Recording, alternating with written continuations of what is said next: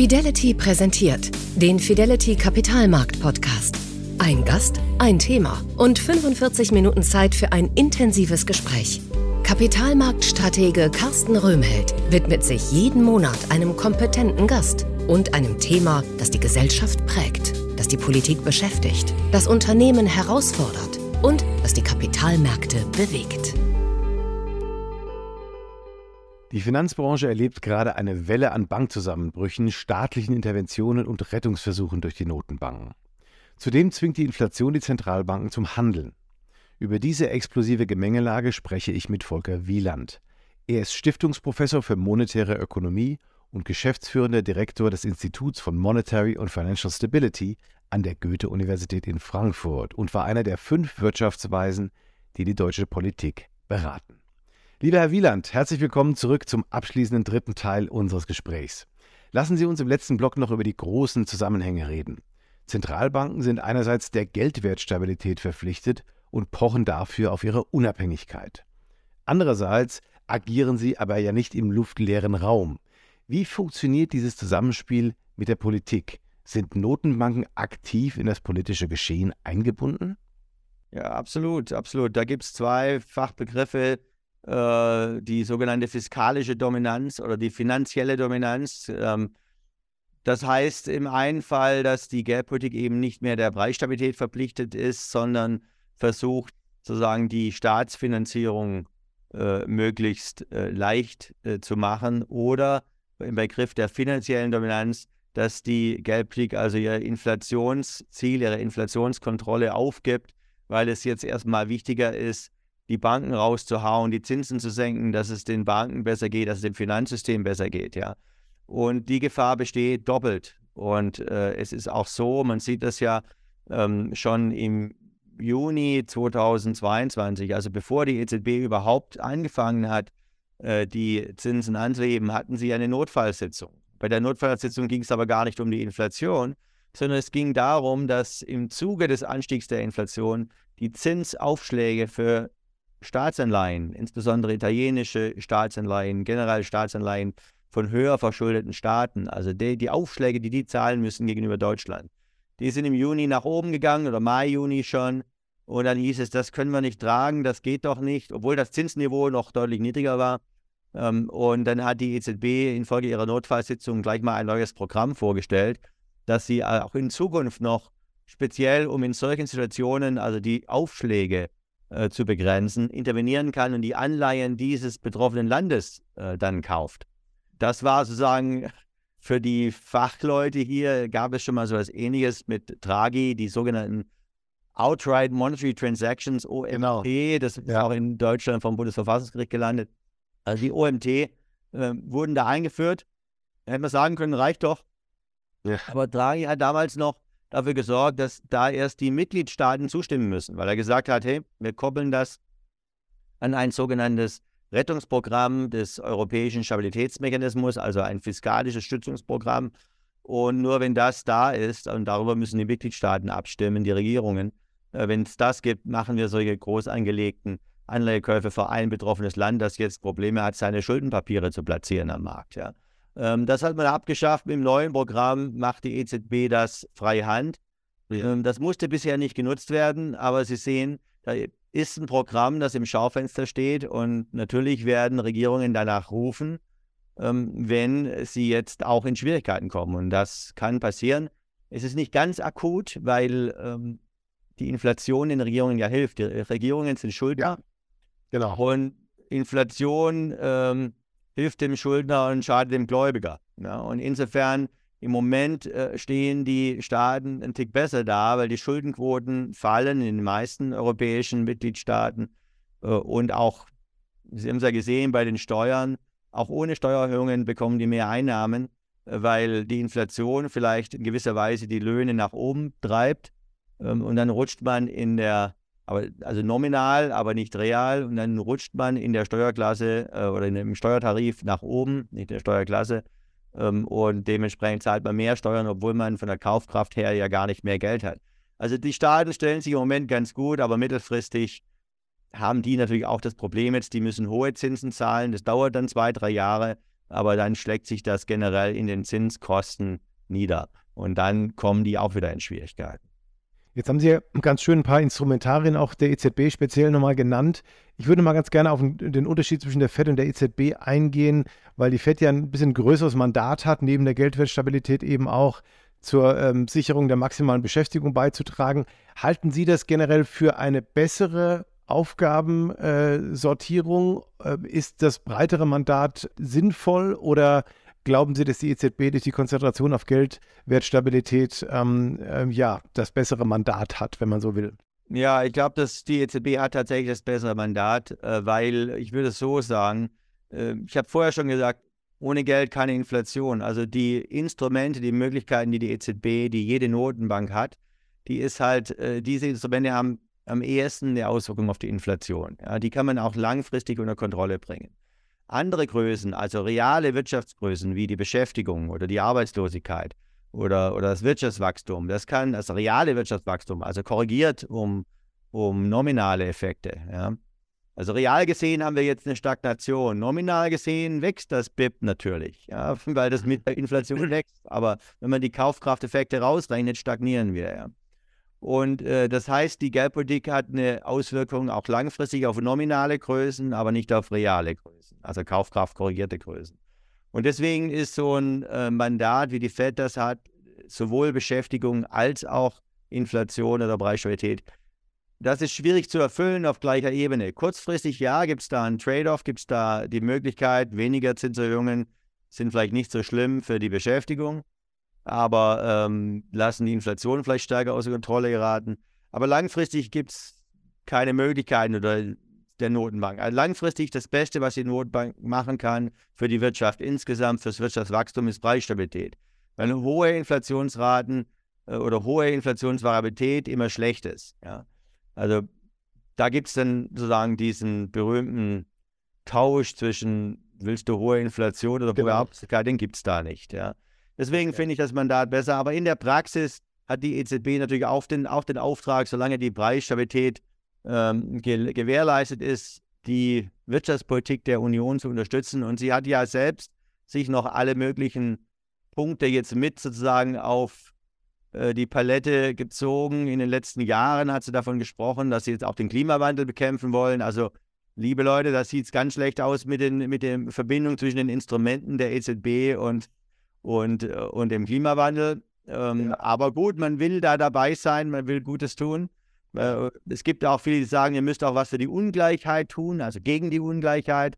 Genau. Das ist auch schwierig, also kann man nur abraten. Ja. Die EZB, äh, und ich glaube, das ist aber im Moment jedem klar, weil wenn die Inflationsrate äh, jetzt gerade bei 10 Prozent war und nicht weit drunter ist, dass es jetzt mal um Thema 1 gehen muss.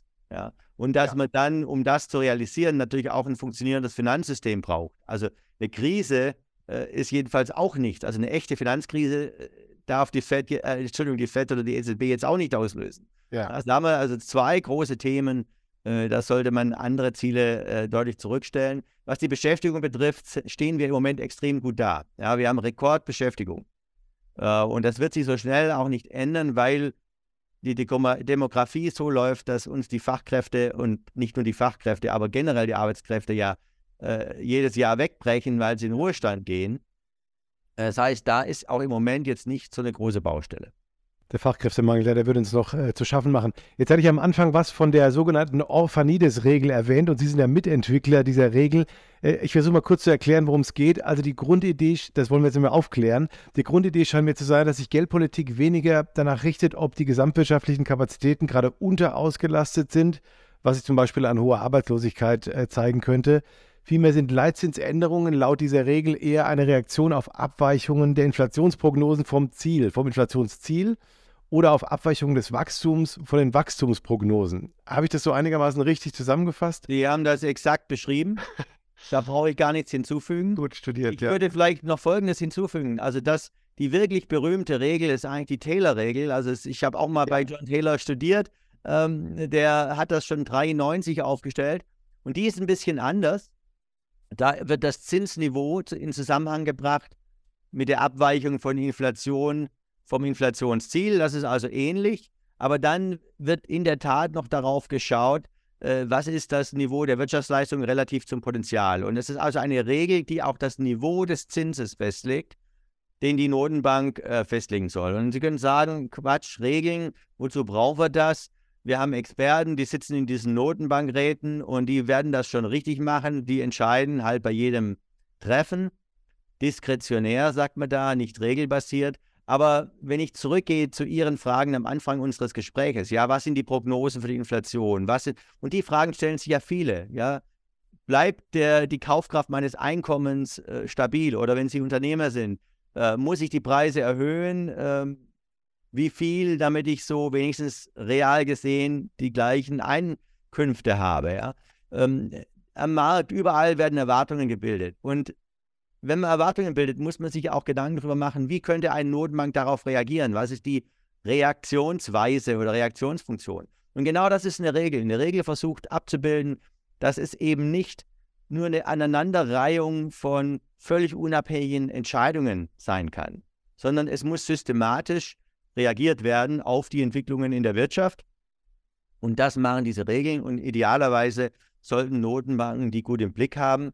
Der Unterschied, wie Sie schon sagten, bei der Offenidis-Regel, wo ich mitgewirkt habe, ist so, dass man da auf das Zinsänderungs, auf die Zinsänderungsraten schaut und äh, nicht spezifisch das Niveau festlegt, sondern nur die Änderung. Wie schnell müssen die ansteigen oder fallen? Und dann gibt es ein paar Fragen, die man sich nicht stellen muss. Zum Beispiel, was ist das langfristige reale Zinsniveau. Das ist so eine Größe, die extrem schwer abzuschätzen ist. Oder was ist die sogenannte natürliche Arbeitslosenquote oder das Wirtschaftspotenzial? Das muss man da nicht zumindest im Niveau kennen. Und deswegen war es in mancher Hinsicht eine leichter praktikable Regel als die Taylor-Regel, also eine Veränderung. Ob es wirklich eine Verbesserung war, werden wir sehen, äh, weil zumindest es schien eine Zeit lang so, dass die EZB, äh, was sie macht, zumindest sagen wir so bis 2018, 2017 oder wie früher sah es so aus, dass wir mit unserer Regel das ganz gut abgebildet haben, wie die EZB so ihre Entscheidung getroffen hat. Aber das liegt nun schon einige Zeit zurück. Ähm, und bleibt abzuwarten, ob sie sich weiterhin oder bald wieder so ähnlich verhalten oder nicht. Aber die Regel würde natürlich jetzt auch sagen, es ist noch Zinserhöhungsbedarf. Ja, lassen Sie uns zum Abschluss nochmal zwei äh, etwas in die Zukunft gerichtete Fragen stellen. Das erste betrifft die EZB und wir haben es teilweise vielleicht schon ein bisschen beantwortet, aber Glauben Sie, dass sich das Mandat der EZB in Zukunft ändern wird? Wir haben ja gesagt, im Moment ähm, ist es relativ äh, klar, aber es kommen so ein bisschen immer Anforderungen oder Instrumente dazu. Oder glauben Sie, dass sich das Inflationsziel vielleicht auch, weil die EZB wollte das ja auch überarbeiten, dass sich das ändern wird in Zukunft? Was denken Sie dazu? Also ähm, das Mandat wird garantiert nicht verändert, außer der die Währungsunion bricht auseinander. Äh, also am Mandat irgendwas zu ändern erfordert Einstimmigkeit ja. Und dementsprechend ist es nahezu unmöglich, weil wenn immer jemand, selbst wenn eine Mehrheit das ändern wollte, äh, würden die anderen, müssten wir alle mit einkaufen, dass sie mitmachen. Ja. Ähm, ja. Und also da, da habe ich keine Sorge. Ähm, die EZB hat natürlich eine gewisse Interpretationsmöglichkeit. Da steht ja auch nicht drin, 2% ist die richtige Zahl. Da steht nur im, im Gesetz, also im Vertrag, in den EU-Verträgen steht nur Preisstabilität. Ja? Und dann, wenn Preisstabilität gewährleistet ist, noch andere Nebenziele. Aber ähm, die, die, EZB hat also Interpretationsspielraum, den hat sie genutzt. Sie hat mal angefangen, wir wollen die Inflation unter 2% halten. Da war nicht ganz klar, wie weit drunter. Da haben sie gesagt, zwischen 0 und 2. Später, also 2003, haben sie dann gesagt, relativ nah, aber knapp unter 2. Und jetzt zuletzt, 2021, haben sie gesagt, naja, genau 2. Mhm. Aber Sie sehen schon, also die Änderungen werden immer kleiner. Und ich glaube, an dem 2 wird sich äh, äh, nichts mehr ändern groß. Ähm, die Gefahr ist eher so, äh, dass zwar der Wille da ist, aber das Fleisch ist schwach sozusagen, biblisch zitiert. Und äh, dann, äh, wie gesagt, es ist eben nicht, es ist eben nicht 100% sicher, ja. Äh, dass die EZB das immer schafft, wenn da starke Kräfte vorhanden sind, die die Inflation immer wieder wegtreibt. Sodass man zwar immer wieder glaubt, in zwei Jahren sind wir wieder dort, aber immer wieder wird man weggetrieben. Das ist etwas, was eintreten kann. Es gibt ein paar Kräfte, die jetzt wirken und wohl auch noch länger wirken werden in Zukunft. Wir haben zwar keine Deglobalisierung, aber wir haben natürlich äh, ein, ein, eine gewisse äh, Umstrukturierung der Globalisierung. Ja, wir müssen jetzt aufpassen, wo gehen wir, äh, wo, wo, sind die Lieferketten, sind die gut verteilt, ähm, sind die auch sind auch viele Freunde, befreundete Länder darunter. Ja, egal, ob das jetzt Rohstoffe sind oder, oder Güter und auch wo verkaufen wir, wo, wer sind unsere Kunden? Sind das mögliche Opponenten? Ja, wir haben USA-China-Krise, also äh, da gibt es viele Unwägbarkeiten. Es gibt einige Trends. Also die Globalisierung wird nicht in der gleichen Weise fortschreiten. Das heißt, wir hatten in den Jahren bis 2019 eine niedrige Inflation, vor allem, weil immer wieder die Importpreise gefallen sind. Ja. Der Faktor ist weg. Äh, dann hatten wir auch durch die Globalisierung ein großes äh, Arbeitskräfteangebot. Das ändert sich. Ja. Wir haben eigentlich jetzt eine Situation aufgrund der demografischen Entwicklung, aber auch weil es gar nicht so einfach ist zu wandern, weil die Konflikte zunehmen. Also generell Arbeitskräfteknappheit in den Industrieländern, das treibt die Inflation eher nach oben. Es gibt noch den demografischen Wandel, der vielleicht auch, weil die Menschen einfach dann mehr ansparen müssen fürs Alter, äh, vielleicht auch die Inflation in die Zinsen drückt. Ähm, das war ein Faktor, den hatten wir in dieser vergangenen, in diesem vergangenen Jahrzehnt oder in diesen 10, 15 Jahren da äh, bis 2019 und der wird wohl auch weiter da bleiben, präsent bleiben. Aber es gibt eine Reihe von Faktoren, die eher inflationär sind. Zuletzt sicher auch die Klimapolitik. Also wenn wir den Klimawandel bekämpfen wollen, wird das ähm, sehr ähm, hohe Preise auch für Energie erfordern, um das, die Transformation zu äh, meistern. Äh, das geht nur durch Anreize für, äh, dass eben fossile Energie sehr teuer wird. Ist ja jetzt auch schon passiert. Der Staat wollte es dann wieder reduzieren, hat er auch gemacht. Hilft dann natürlich nicht dem Klimawandel, aber gut, wir wollten das so.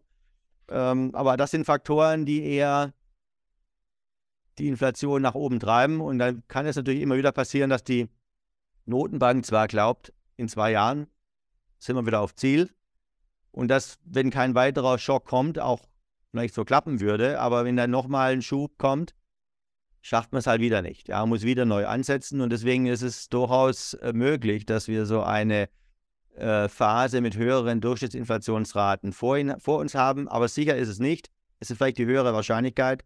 Aber umgekehrt gibt es mit einer geringeren Wahrscheinlichkeit aus meiner Sicht jetzt natürlich auch äh, das Szenario, dass wir vielleicht nach einem Inflationsschub von zwei, drei Jahren, der allen geholfen hat, die Schulden haben, diese Schulden ein bisschen zu reduzieren, äh, vielleicht fallen wir dann wieder auf eine Situation mit einem hohen Ersparnisangebot und äh, relativ niedrigen Inflationsraten zurück.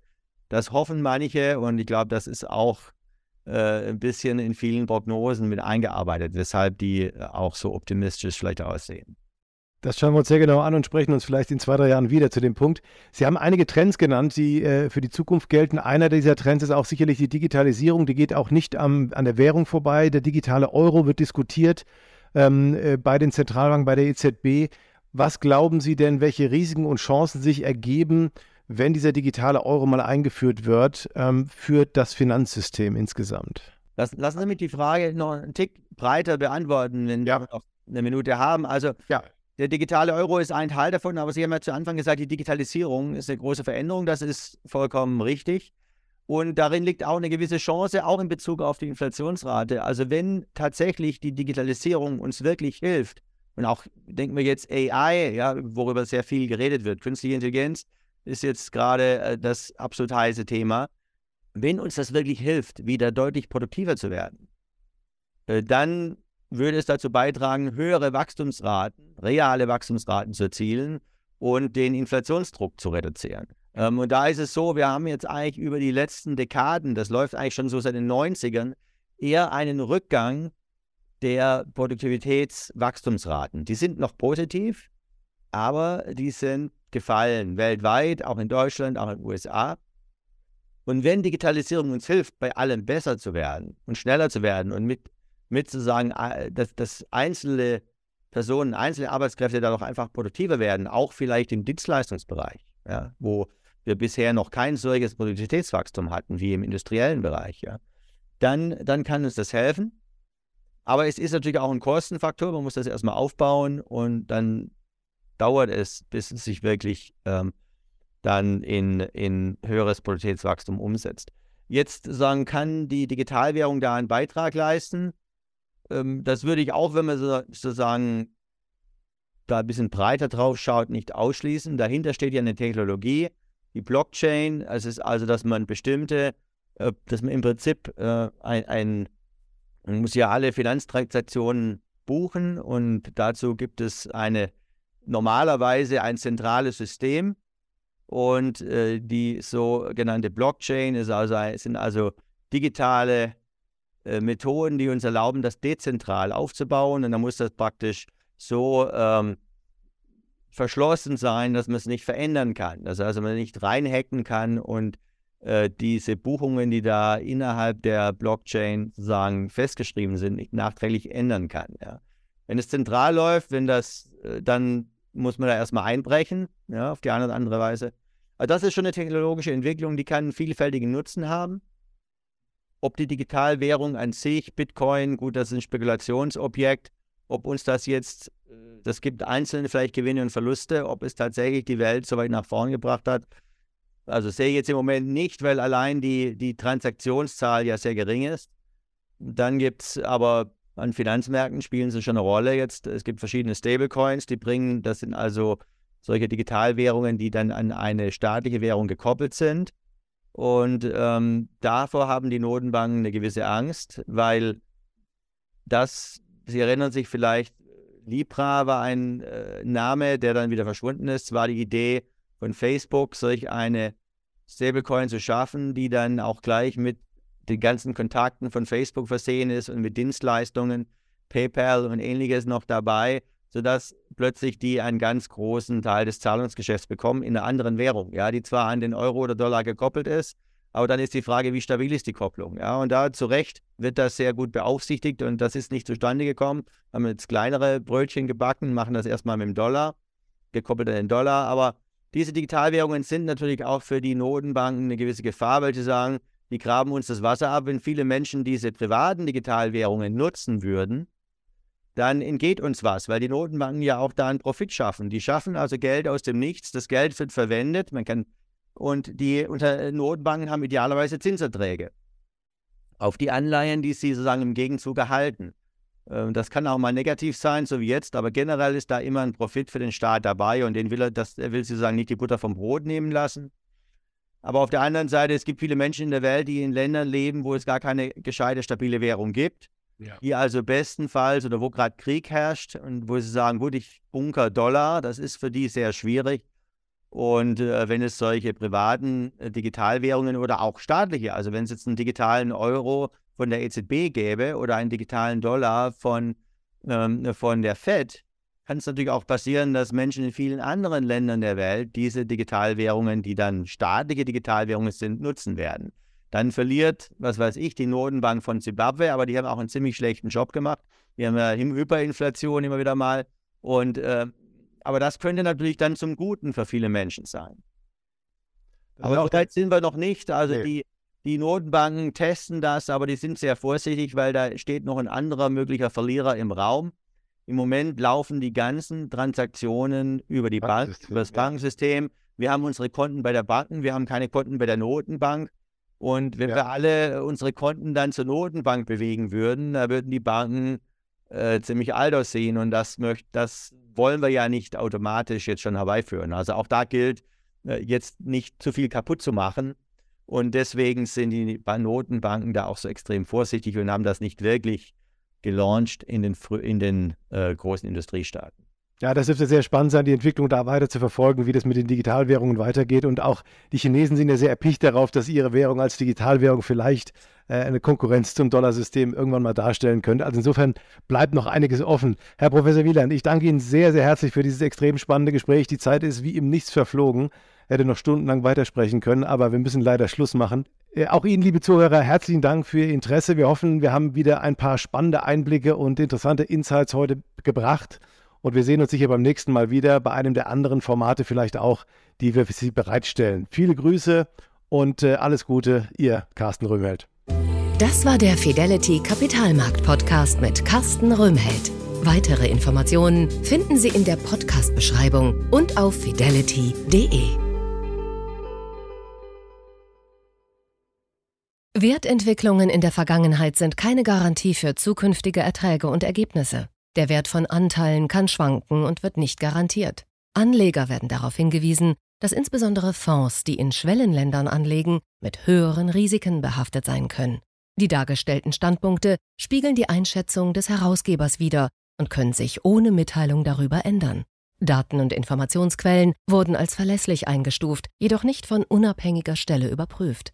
Eine detaillierte Beschreibung der mit den jeweiligen Fonds verbundenen Risiken finden Sie in den entsprechenden Fondsprospekten.